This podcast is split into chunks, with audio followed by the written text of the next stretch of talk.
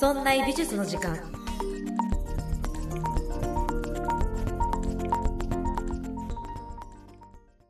美術を身近にするこの番組、そんな美術の時間。そんなプロジェクトラッチがお送りいたします。さて、今回は199回です。来週6月23日が記念すべき、そんな美術の時間第200回を迎えることとなりました。皆さん本当にありがとうございます。いやー、長かった。長かった。今はですね、ちょっと達成感に、あの、包まれております。さて、来週なのですが、来週第200回は私が担当するわけではございません。えー酒井さん、そして下平さんのお二人で第200回やら、やっていただくこととなりました。えーまだ私はね、聞いていない状態です。この今収録している段階では。もう収録が終わって編集もしているはずなので、何が出されているのか、何をお話しされているのかもうすでに出ているかと思います。おそらく、そんなに長くない回になるんじゃないかなと思います。まあでもね、酒井さんと下平さんって、そんな美術の時間第1回から59回までやっていたメンバーだったので、積もる話もあるでしょう。まあいろんなお話が聞けるのではないでしょうか。まあ第200回は私は献上して去るというお達しをいただいておりますので、第199回で私は終わらせていただきたいと思います。卒業です。ありがとうございます。まあでもね、199回っていうものすごく中途半端な数字なので、終わり感を出すのどうしようかなってこう最後まで悩んでいたんです。なんですが、まあ、ちょっと終わり感を出すのはちょっとキリが悪すぎるということで、今回は普通に番組やりたいと思います。中途半端で終わるのはちょっとやだなということで最後までご視聴いただけると嬉しいです。それはそれでお知らせがたくさんあります。えーまず一つ目。えっ、と、お知らせ3つあるかな ?4 つかな？はい、まず一つ目。来週木曜日6月23日夜9時から YouTube ライブをやらせていただきます。こちらの方で第200回記念卒業 YouTube ライブということで、まあ、このへ、ここでね、終わり感を出そうかなと思っています。まあ、内容は、うん、200回分を振り返ったり、あと、えっと、YouTube で、酒井さんとお会いした回を動画出しましたけれども、まあ、その後の進捗、あの陶芸は焼き上がったのか否かみたいなところもお話しできると嬉しいです。あとは、えーアートフェアの回を動画で出したのですが、まあ、それのね、美術作品が届きましたので、そちらのお披露目をさせていただこうかなと思います。まあ、大体30分ぐらい1時間やるかな30分で収めたいなと思っています。そして30分 YouTube ライブした後は、えー、Zoom を開きたいと思っています。2、3人ぐらいと話せたらいいかなと思っています。リスナーさん、どんな方が聞いてくださっているのか、私もとっても知りたいので、お話聞けたら嬉しいなと思っています。どういうお仕事されてるんですかとか、まあどういうきっかけで、こう美術を興味持たれたんですかとかっていう話が聞けたらいいなって思ってるんで、まあ、ちょっと、ちょっと時間ある方は YouTube ライブと Zoom 交流会来ていただけると嬉しいです。そして二つ目、お便りを募集しています。もうこのメールアドレス art.0438.jp を私はこれから見ることができなくなってしまいます。なので、お便りは Google フォームでお待ちしておりますので、番組の感想、そしてテーマ募集、やらせていただいています。ぜひね、どしどしご応募ください。YouTube ライブで読ませていただきたいと思っています。ね、あの、何回の、何回を聞きましたっていう普通歌の感想とか、特にお待ちしてます。普通歌がね、ちょっと足りないんで、足りないんで、まあ、今回を聞いていただいて、えー、今回の感想文でもいいですし、まあ、一言いただけると、ぜひぜひ、よろしくお願いします。さて、それが二つ目のお知らせですね。1個目が YouTube ライブと Zoom やります。2つ目がお便りを募集しています。そして3つ目です。3つ目は、えー、来たる7月30日夜、読売カルチャーさんの方でオンライン講座、オンライン講演会をやらせていただくことになりました。ありがとうございます。こちらはですね、読売新聞の系列の読売カルチャーさんの方で、まあ、いろんな講演会とかをやっているサービスです。で、中にはね、まあ、そうそうたる講師の方々が列挙されていますけれども、その中で、えー、一つ、講演会やらせていただく運びとなりました。ありがとうございます。第1回の、えー、講演会は、ボストン美術館展、芸術と力の、まあ、解説をさせていただくことになりました。えボストン美術館展に合わせた、この美術展に合わせた講座になっています。ボストン美術館は、まあ、ボストン美術館とは何ぞやみたいな話からしようかなとは思っていますが、結構ね、日本美術がいっぱい来日してくるんですよ。その中にはもうほとんど、ほとんどというか全部かな。この番組の「そんな美術の時間」で取り扱ったことがない作品ばっかりでもうドキドキワクワクしながら私も今やっています講座は7月30日ですけれどもアーカイブが残りますのでまあその時間ちょっと忙しいんだよっていう方もアーカイブで楽しめるようになっているかと思いますボストン美術館展行く予定ないよっていう方もなんかこう行った気になれるようなものにできたらいいなと思っています。実際にね、こうラジオではできなかった、こう所蔵品の写真とかと照らし合わせながら解説できるっていうところがちょっと楽しみなんですよね。まあなので、いつものそんな美術の時間ともまた違う。そして YouTube ともまた違う。公認ですからね。もうボストン美術館展から、こう、直々に、直々にじゃないか。こう、経由してね、画像をいただいておりますので、いや、ちょっと楽しみだな。ちょっと、あの、が、番組の概要欄に URL を貼ってありますので、そちらの方から読売カルチャーさんの方で、えー、予約、講座予約していただけると、えー、聞くことができます。よろしくお願いします。audiobook.jp で聞いていらっしゃる方は、ちょっと URL が載せられないかと思いますので、私のツイッター、えー、ラチアートで検索していただけると、え、そちらの方に最新情報を載せていますので、え、そちらでご確認よろしくお願いします。そしてですね、えっと、今週かな？今週、6月16日が今日配信なので、今週ですね。今週は、えー、そんないプロジェクトのリーダーであります竹内さんのお誕生日です。おめでとうございます。これ毎年恒例なんでね。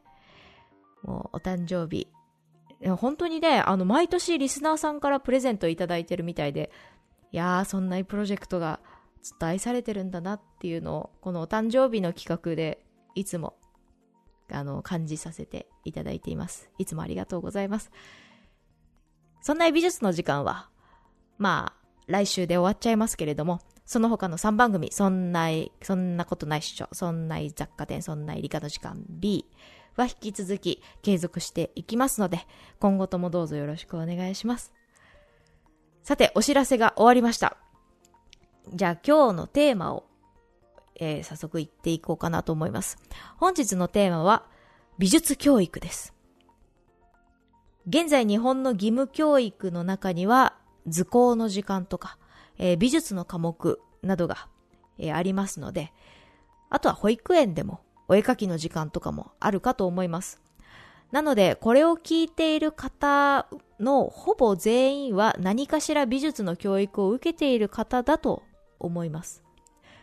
そこで、えー、第199回では、この美術教育、どういう、今どうなってんのか、そもそも何であるのかっていうところを最後にお話しして終わりたいなと思っています。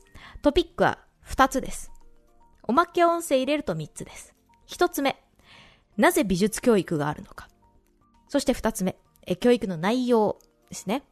どういう方針でやっているのかっていう話。そして、おまけ音声は audiobook.jp の、えー、有料音声となっています、えー、今回のおまけ音声は、美術教育は本当に必要なのかこの3本立てで、今日もお話しさせていただきたいと思っています。audiobook.jp を聞くのは、この番組の概要欄のところに URL を貼っています。こちらの方で聞き放題登録をしていただくか、もしくは、ちょっと時間が空いてしまうのですが、単品購入をいただけると、お安くお買い求めできるかなと思います。audiobook.jp のウェブサイトを開いていただいて、そんな美術の時間と検索していただくと、ずらーっと過去回が聞けるかと思います。その中に、聞き放題登録を聞く、やると聞けますよっていう音源と、1個100円で売ってますよっていう2種類があるかと思います。で、そのね、1個100円のやつが単品購入でいただけるものですので、えそちらでチェックしていただけるといいかなと思います。さて、そんなこんなで、えー、今週も始めていきたいと思います。早速本編入っていきましょう。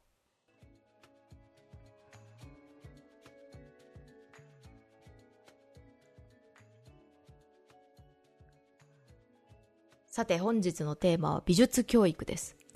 まあまず一つ目に、まあそもそもなんで美術教育があるのかというところを整理していきたいと思います。2016年12月21日、中央教育審議会というところが、えー、幼稚園、小学校、中学校、高等学校及び特別支援学校の学習指導要項などの改善及び必要な、えー、方策などについてというね、あの、答申が出されたそうです。めちゃくちゃ長ったらしいタイトルですけども、まあ、要するに学校教育こうやってやっていこうよっていう提案ですよね。さてその2016年に出されたものの一文を読んでみると、人工知能がいかに進化しようとも、それが行っているのは与えられた目的の中で処理をしていると。まあ、要するに人工知能っていうのは言われたことしかできないものだよって言ってる。一方で人間は感性を豊かに働かせながらどのような未来を作っていくのか。どのような社会や人生をより良いものにしていくのかという目的を自ら考え出すことができる。まあ、人工知能は言われたことしかできないけれども、人は言われてないこともできますよと。人生を豊かにするには、この言われてないことをやることが必要なんじゃないかって、必要な力だよと言ってるみたいですね。こういった思いの中で学校教育がされているみたいです。そんな中で美術という科目が扱っているもの、扱っているジャンルが2種類あるそうです。それが普遍と流行。普遍的なものと流行を学ぶのが、まあ、美術教育の大きなカテゴリーなんですって。普遍、今までの人類が作った価値観を学びましょう。流行、新しい時代を作る資質や能力を獲得していきましょう。だそうです。これ今参考文献概要欄に載せてますけれども、こういうミッションがあるので、美術が公教育に科目として、教科として存在しているのだということだそうです。普遍、まあ、変わらない価値観今までの人類が作った変わらない価値観、普遍って言ったら、まあ、パッと出てくるのは、美術で言うと、技法とか、まあ、構図とか、写実とか、あと美術史みたいなものなのかなと思いました。まあ、技法とか構図とかテクニックみたいなところと、まあ、教養として、え美術史みたいな、こう、私がやっている、そんな美術の時間のようなことを、まあ、普遍というと、そのような分野なのかなと思います。流行と言われると、最近だと、まあ、NFT とか、メタバースとか、そういうジャンルになってくるのかな。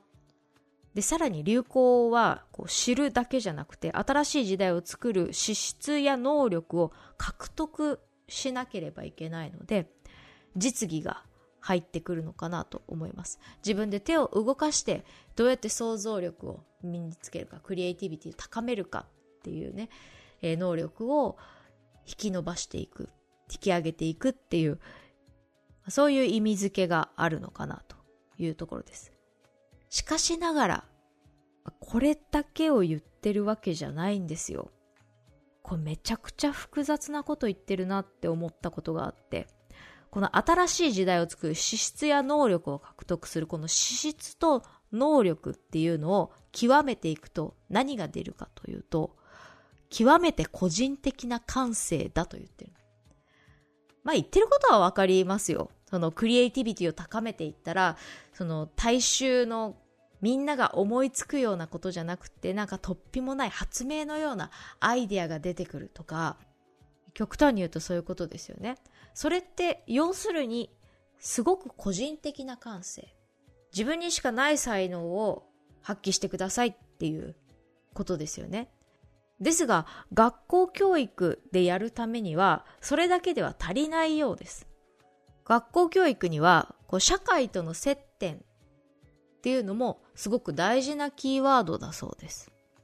義務教育の中で、これから社会に飛び立とうとしている若者たちに、社会に出ても通用するような基礎的な能力を育んでいこうっていうのが学校機関だと。国語の授業だったらひらがなやって漢字やってで文章が読めるようになってで作文自分も書けるようになってで少しずつステップアップしていきながら社会性を作っていった算数だったら数字を覚えましょう足し算をやって引き算をやってで例題文みたいなこんな時どうやって計算するんだみたいなことを勉強するわけじゃないですか。で、そうやって言って算数が何を作ってるかって言ったら、こう世の中のこういろんなものを秩序を立てて考える方法を算数は教えてくれている。で社会に通用するような、基礎的な能力を教えてくれる。社会だったら、社会も、まあ、地理とか世界史とかいっぱいありますけど、世界史とかだったら、まあ、何々時代にこれがありました。何百何年に何々がありました。っていうのをみんなで共有していきながら、社会に出ていって共通言語を共有していこうっていうジャンルですよね。賢者は歴史から学んでほしいと。えっ、ー、と、愚者は経験に学び、賢者は歴史に学ぶ。歴史で学んでほしいと。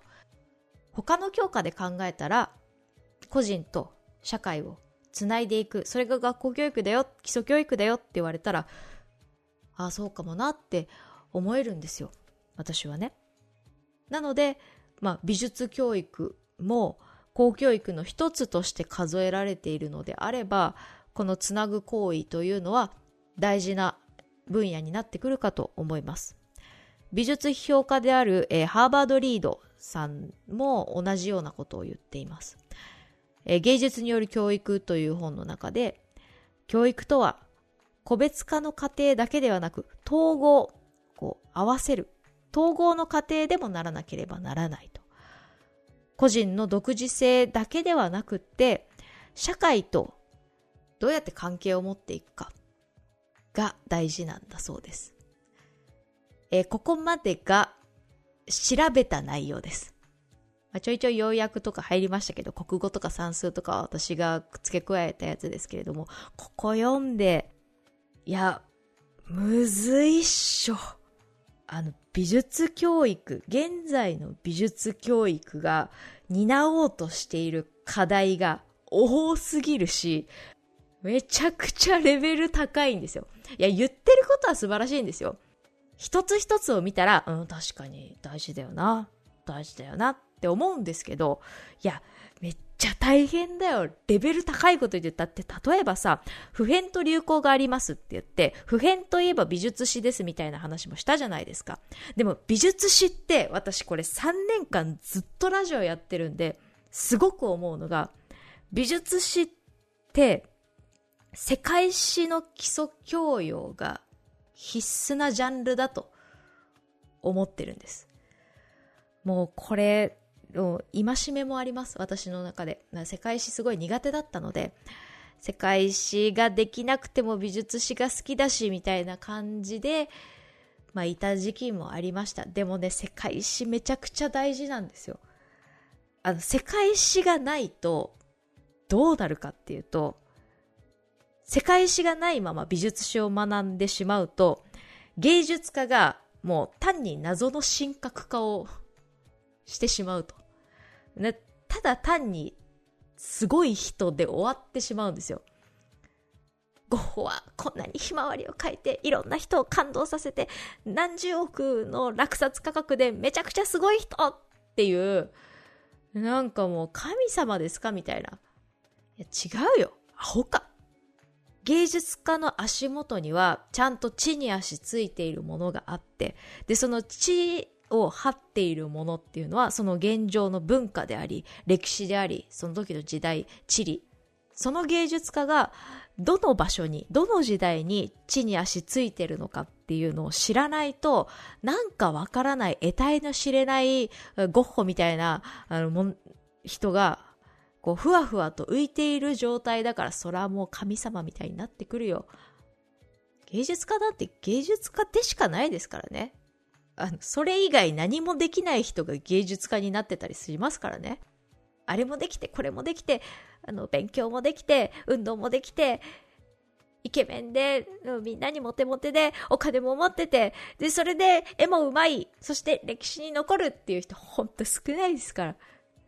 それね、近代以前はいましたよ。だってもうそういうお金がないとそもそも絵の具も買えないし、みたいな時代の時は、それはそういう人もいましたけど、まあ、ルーベンスとか、もう何でもできる人とかもいましたけど、じゃあ他に普遍って何かって言ったら、まあ、テクニックの話になっちゃうと思うんですよね。技法とか構図とか。まあ、構図は、まあ、ワンチャンいけるとしても、写実とかね。そしてそういう方向は多分点数がつけやすいジャンルだと思います。構図が適切であるとか、写実的に書けてるとか、こう技法をちゃんとマスターしているというのは、まあ、学校教育、点数をつけなければならないというジャンルの中では、評価しやすいものになってくるかと思います。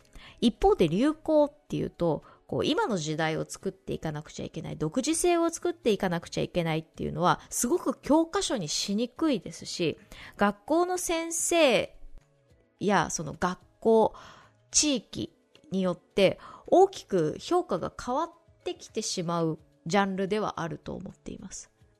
なので、感覚としては学校でするのむずって思ってるんです。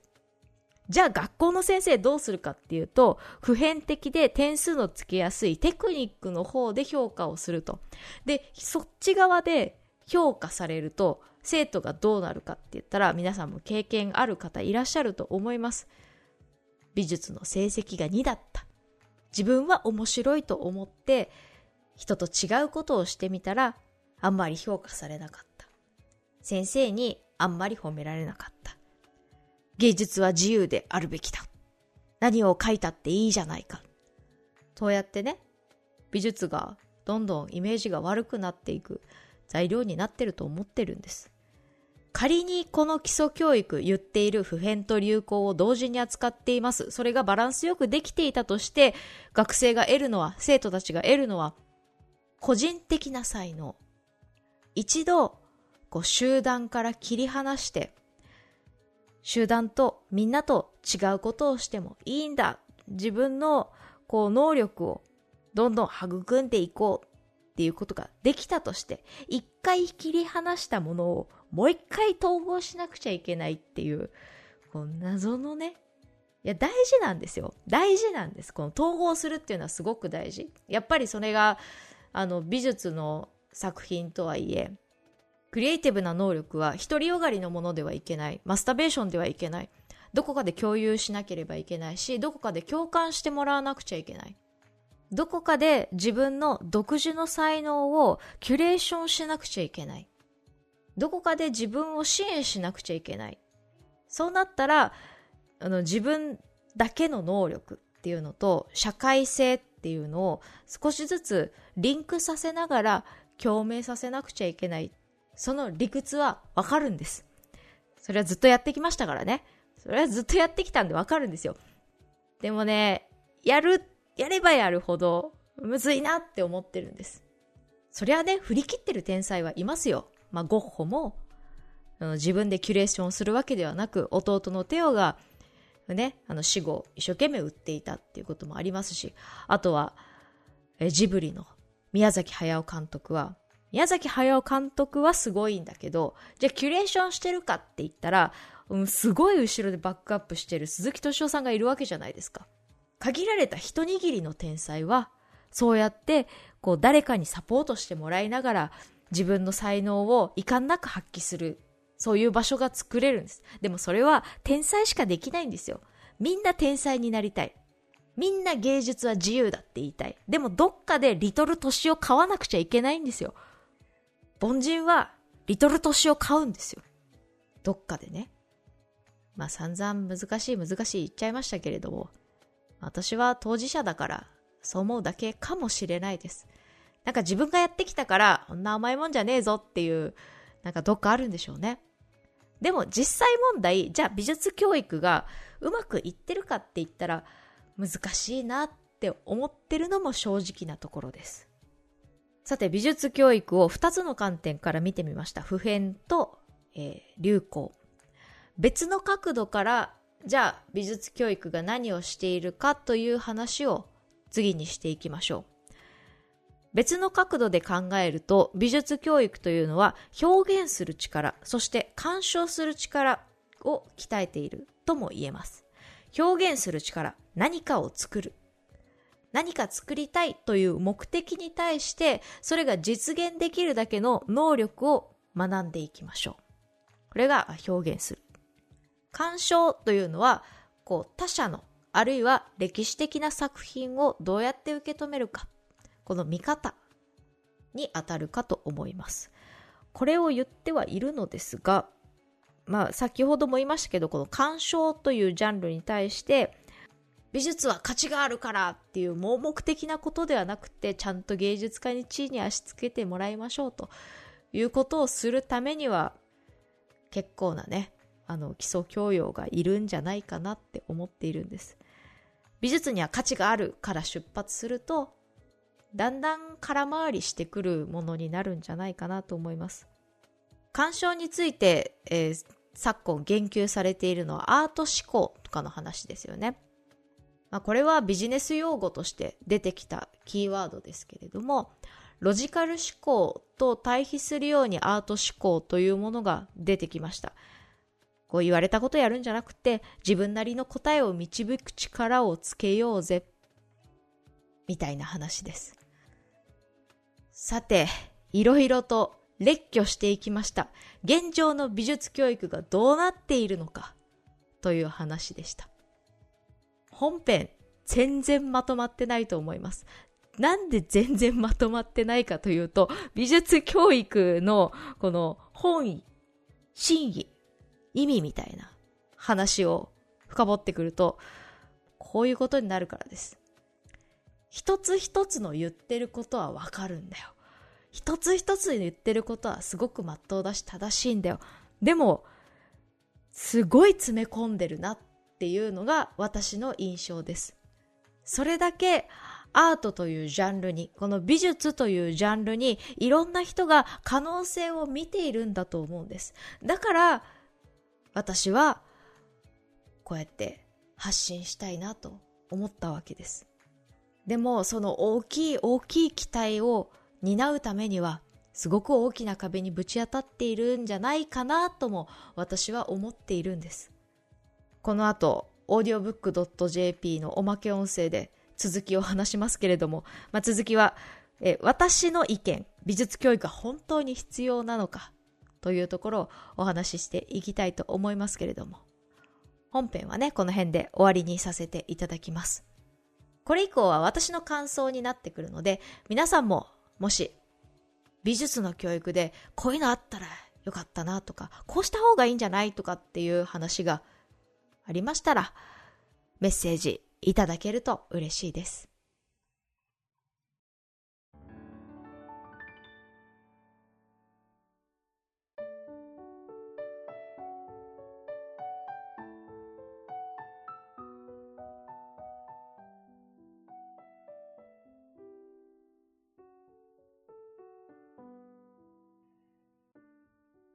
さて、いかがだったでしょうか？これまで、約3年間、ご視聴いただき、本当にありがとうございます。まあ、積もる話は、200回の日に撮っておこうかなと思います。これしんみりするのもね、しんみりするのは来週に撮っておきましょう。なんたって最終回は酒井さんと下平さんですからね。その時までしんみりしてはいけません。ここでしんみりしたら、もう200回何すればいいんですかってなっちゃいますからね。なので、最後まで、突っ走って、いきたいと思います。感想ください。お願いします。あの、Google フォーム、載せときます。よろしくお願いします。そしてですね、今後 YouTube は、えー、毎週木曜日更新しようと思っています。今までは、ラジオを木曜日、YouTube を日曜日、2本立てでやっていましたけれども、えー、これからは YouTube を毎週木曜日に出す予定です。まあ、本当はね、こう週末とかにずっと出したいなとは思っていたんですが、ラジオがずっと木曜日にあったので、うん、ちょっと後ろ倒しして YouTube を日曜日にしていました。まあ、ですが、まあ、ラジオが終わるっていうことだったので、この木曜日の枠を YouTube に載っけたいなと思っています。えー、っと、将来的には YouTube は週2本とか3本とか上げていきたいのですが、ちょっとまだ体制がうまく整っていないので、えー、しばらくは週1本かなと、引き続き、なるかなと思います。さてさて、えー、そんな美術の時間終わりますよという、えー、アナウンスをしてから、いろんな方にメールをいただいております。ありがとうございます。えー、っと、メールをいくつか読もうかな、この中で。えー、っと。はい、吉江さんからいただきました。ありがとうございます。ラチさん、こんにちは。久しぶりにメールを書いています。ありがとうございます。初めてラチさんの番組を聞いたとき、これが無料で聞けるなんて、ととても驚きました。だから今、ラチさんの復活躍の場が広がっていることは当然だと思います。同時にリスナー側には見えない努力がたくさんあったのだと想像しております。えまさかお子さんがいるとは思っていなかったので、お子さんいらっしゃるんですよ。いらっしゃるんですよって何ですか？あの、そんなプロジェクトには、こう、ルールがありましてですね、この女性は、身の内を喋ってはいけないと、お達しをいただいていましたので、もうずっと喋んなかったんです。この3年間で離婚もしました。あね、あの、あれ、あれです。あの、まあ、ね、奥さんとしてはポンコツだと。ことですね。ね、全然内助の功とかじゃないから。ね。はい。えお一人で子育てしながら発信活動もされていて本当にすごいです。ありがとうございます。あのですね、今年の春に、えー、あ、まだか。えっと、これからか。え再婚します。急、急。いや、でもこの3年間いろいろあったんですよ、本当に。もう言わなかったんですけどね、ずっと。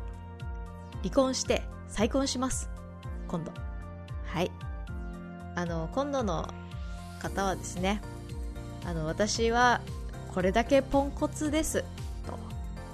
こんだけこう奥さんとしてこう何にもできませんと。料理はできるけど片付けはできないし、洗い物はできないし、洗濯も、まあ、ええ加減だよっていう話をしてでこう何かを支えるとか専業主婦になるとか、まあ、そういうことは一切できませんと。すみません。あの自由人ですっていう話をしてご了承いただきました。ありがとうございます。いつぞやはジャクソン・ポロックを取り上げていただきありがとうございました。思っていた以上に、えー、厳しいライフスタイルに衝撃を受けそういった背景がないとなんかわかんないけどすごい絵は描けないのだろうかなど考えていました。いつかウィリアム・ブレイクもお願いします。おありがとうございます。えー毎回調べてお一人で話し続けるのは大変だったと思います。でもラチさんの元気な声を聞きながら時代や画家に心を寄せて絵を想像するのはとても楽しい時間でした。ラチさんの画家に対するコメントもとても面白くて画家ってすごい人という認識から同じ人間なんだよねという親しみやすさに変わっていったのはとてもいい影響です。ありがとうございます。番組をやめると聞いて最初はショックでしたがすぐに思い直しました。音声ではなく YouTube で配信を続けてくださるということですしポッドキャストも YouTube も両方追いかけるのはちょっと大変でしたので。あそうす。いません。両方追いかけていただいててありがとうございます。本当に。本は2冊買い。本は2冊買い？1冊母にあげました。おありがとうございます、えー私は美術解説の本が好きで定期的に買うのですがラチさんの本はまさに私が求めていた本です。おお。時代や統計が、えーあ違う。時代や系統がよくわかります。あとイラストや色合いもとても素敵ですね。ありがとうございます、えーラチさんのアートツアーや個展もきっとまたチャンスがあると思うので私はその時リアルでお会いして本にサインを書いてもらいたいと思っております。今までポッドキャストを配信してくださりありがとうございました。これからもラチさんの活動を応援しております。といただきました。ありがとうございます。いやーメールメールって嬉しいですね本当に。ありがとうございます。めっちゃ長い。めっちゃ長い。もうめっちゃ長いっていうだけで嬉しいですからね。いやーありがとうございます。いろんな方に支えていただいておりました。よせいさんありがとうございました、えーそしてケミさんからいただきました。ありがとうございます。初めてメールします。おお隠れリスナーでしたがこの度美術の時間を卒業なさるとのことメールしようと思いました。ありがとうございます。私は美術のことほぼ無知で四つ足の動物を描くとみんな同じ姿になってしまうほどの絵心のないものです。全然全然いいです。がそんなのリスナーで酒井さんの時から聞いていました。おお長いですね。ラチさんって初めて聞く名字で珍しいお名前だなと思ったのが一番初めの印象でした。ラチさんの声ははっきりとしていて意志のしっかりされた方だろうなと思いながら聞いていました。反面 Voicy では柔らかい優しい声で好きでしてありがとうございました。そんな世を卒業されまた一歩前に進まれるとのこと。私は先日50になりました。おめでとうございます。えー、元々の性格なのか現状維持が好きで今更頑張ろうとするのがとても億劫になりました。だからラチさんが前進しようとチャレンジされることを応援しています。頑張ってください。ありがとうございます。ただちょっと前にオフ会ができないことを嘆いておられましたね。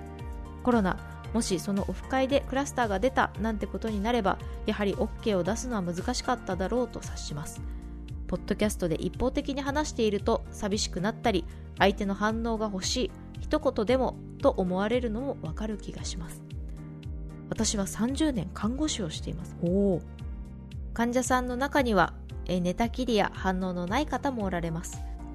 ありがとうとか笑顔があれば看護のしがいもあるかと思いますが喋れない笑顔ができない反応を示すことのできない方もおられるのですねこちらがいくら頑張っても相手に求めすぎると自分が苦しくなる場合もあるよなとラチさんのいろいろな話を聞いていて思いました。美術の時間少ない残り少ないですが最後まで頑張ってください。これからのラチさんのご多幸ご活躍をお祈りしています。ありがとうございます。うわあありがとうございます。50歳おめでとうございます。50歳にもなるとね文章がお上手ですよね本当に。看護師のお仕事すごく大変だと思います。私はやったことないですがあのおばあちゃんがね施設で今いますのでなかなかそっちに行くのも億劫になっちゃってしばらく会ってないですけれどもどんどんどんどんこう目が目が閉じて全然目が開いてくれなかったりとか昔の元気だった時のおばあちゃんのことすごく覚えてるのでだんだん反応が鈍くなっていくのも、まあ、ちょっと寂しいなって思いながら。でね私のこともどんどん忘れてくんですよ。なんか自分の妹だって言ったりとかね。おばあちゃんに妹はいないんですけど妹が来たとかって言っててね。そんな中でねこうしてメールいただける幸せです。ありがとうございます。さて、えー、チョクさんからいただきました。ありがとうございます。今週もギリギリで生きている人こんにちは。こんにちは。あの今週もギリギリです。例に漏れず。社会先生元井酒井潮先生との夢の共演感激いたしました。ありがとうございます。これ YouTube のお話ですかね。えー、残念ながら今週はエンディングの番組終了宣言が強すぎて内容がちっとも頭に入りませんでした。失礼いたしました。なので番組に対して思うことを少し書かせてもらいます。ありがとうございます。聞くとちょっとだけ美術が好きになるという番組ですからね。きっと月単位でテーマをくくって掘っていくというスタイルを思考していたくらいから苦しかったんですよね、え誰もが聞いたことがある見たことがあるっていうのが、え一通り一巡するとコンセプトを成立させにくくなるからうーんいややりたい画家はいくらでもいたんですよ今でも消化しきれてない芸術家はいっぱいいるんですけど結局私の大好きなブルーノ・ムナーリはやってないじゃないかあと、ティチアーノ。ティチアーノをやったっけ？ティチアーノをやったのか。あとね、ソウルライターとかね。あとはゆとりろ。ゆとりろやりたいんですよ、ゆとりろ。初めてゆとりろを知ったのは、名探偵コナンからでした。小学校、小学生の時だったと思います。